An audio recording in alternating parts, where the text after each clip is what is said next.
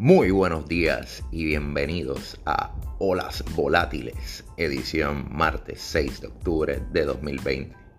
Deseando que todos se encuentren bien, de inmediato pasamos a repasar las incidencias durante el día de ayer, en que el mercado cerró en terreno positivo, sus principales índices en una avanzada significativa, ya que el índice que menos el índice que menos avanzó fue el Dow Jones con 1.68% arriba de su cierre del viernes, el S&P 1.80 arriba, el Nasdaq 2.32% arriba.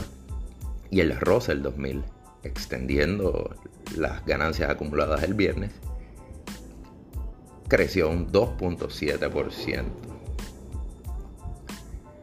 Vemos eh, que en gran medida está avanzada, fue producto de la satisfacción del mercado al eliminar eh, ciertas incertidumbres en cuanto a la condición de salud del presidente y a su vez en continuidad con las conversaciones y comentarios que se divulgan en cuanto a avances en las negociaciones para un nuevo paquete de estímulo económico para atender la crisis y las situaciones creadas por el COVID.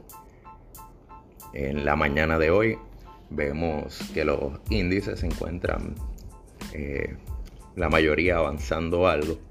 El Dow Jones cerca de 0.50 arriba, el S&P cerca de 0.20% arriba, el Nasdaq ligeramente abajo un 0.17% aproximadamente, mientras que el Russell 2000 continúa la avanzada con cerca de 0.81% arriba.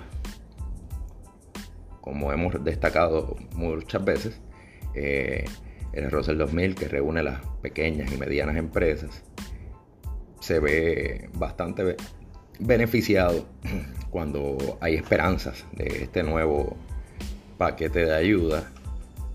Entre los componentes hay un número significativo de empresas de bancos, a su vez de farmacéuticas, eh, real estate, bienes raíces. Eh, y estos sectores, pues, podríamos decir que entre este grupo pues, se encuentran los sectores más afectados que a su vez más esperanzas tienen y más les ayudaría eh, la aprobación de un estímulo. Para hoy hemos identificado algunas noticias relevantes, como el hecho de que se encuentra cerca de 10% arriba premercado BioNTech, que es la compañía que trabaja junto a Pfizer para en la carrera por una vacuna contra el COVID. Pues se divulgó que la Unión Europea estaba acelerando el proceso de revisión de esta vacuna, lo cual crea un sentimiento bastante positivo en el mercado hacia esta compañía. Pfizer también eh, se encuentra arriba, cerca de un 1%, pero es una compañía obviamente mucho más grande y es más difícil que logre una avanzada eh, por este tipo de noticias, a diferencia de BioNTech, que sería la más beneficiada entre las dos de, conseguir eh, estas aprobaciones.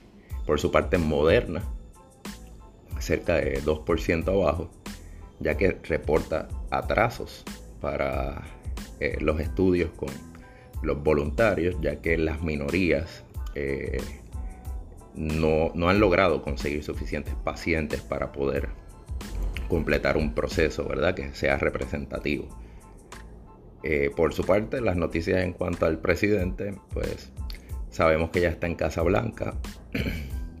Sigue habiendo dudas eh, sobre toda la polémica relacionada a, su positivo al COVID, tanto desde cuando lo sabía, tanto como el mismo hecho de que ayer, pues, al salir al público, a salir desde Casablanca, pues se quitó la mascarilla y aunque en verdad se veía solo en el balcón, pero definitivamente sigue siendo algo,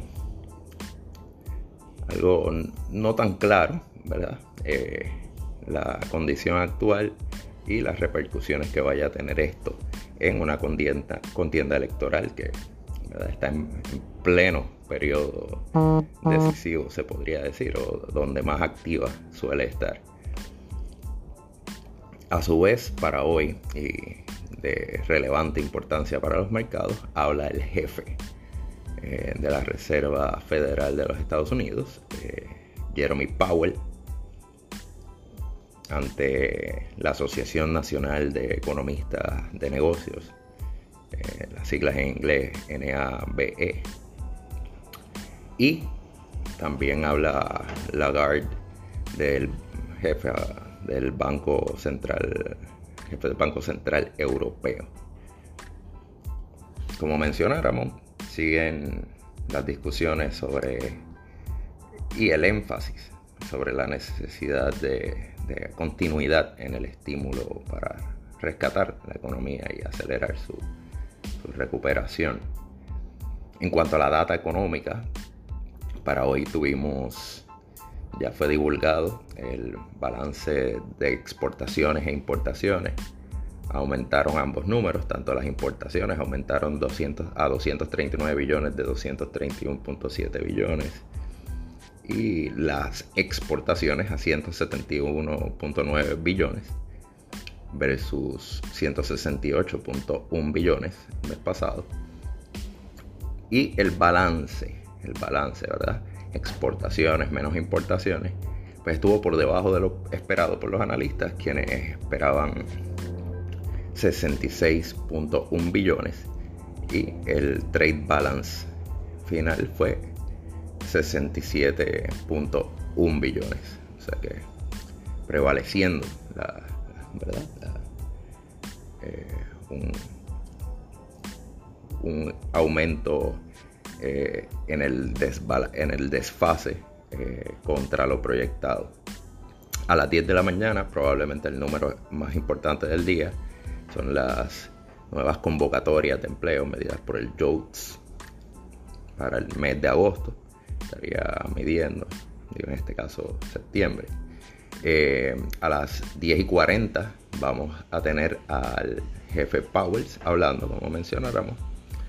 Eh, y a las 4 y 30 de la tarde vamos a tener una lectura sobre los inventarios de petróleo.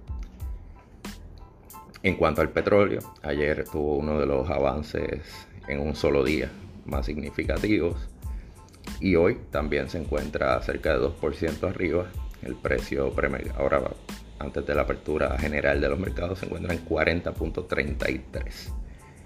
Y se puede añadir que el hecho de que hayan los preparativos ¿verdad? en el Golfo de México y, eh, y se esté velando de cerca el huracán Delta, abona a limitación, ¿verdad? que se especule sobre limitación de producción y a su vez eso provocaría por sí mismo pues, aumentos en precios y podríamos decir que el mercado ya está tomando en cuenta estos asuntos. Por su parte, premercado, tenemos Apple en 115.93, ayer subió cerca de 3%, hoy está cerca de 0.47% abajo. Su vez Tesla eh, está cerca de 427,10, ayer subió 2.55%.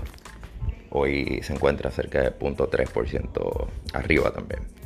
El dólar eh, cerró en 93.37. Al momento se encuentra en, esa medida. Y esto representa otra pequeña reducción contra su precio de ayer. Eh, cerca de 0.12. Eh, ¿verdad? Hablamos del índice del dólar. Eh, cerca de 0.15 abajo 16%.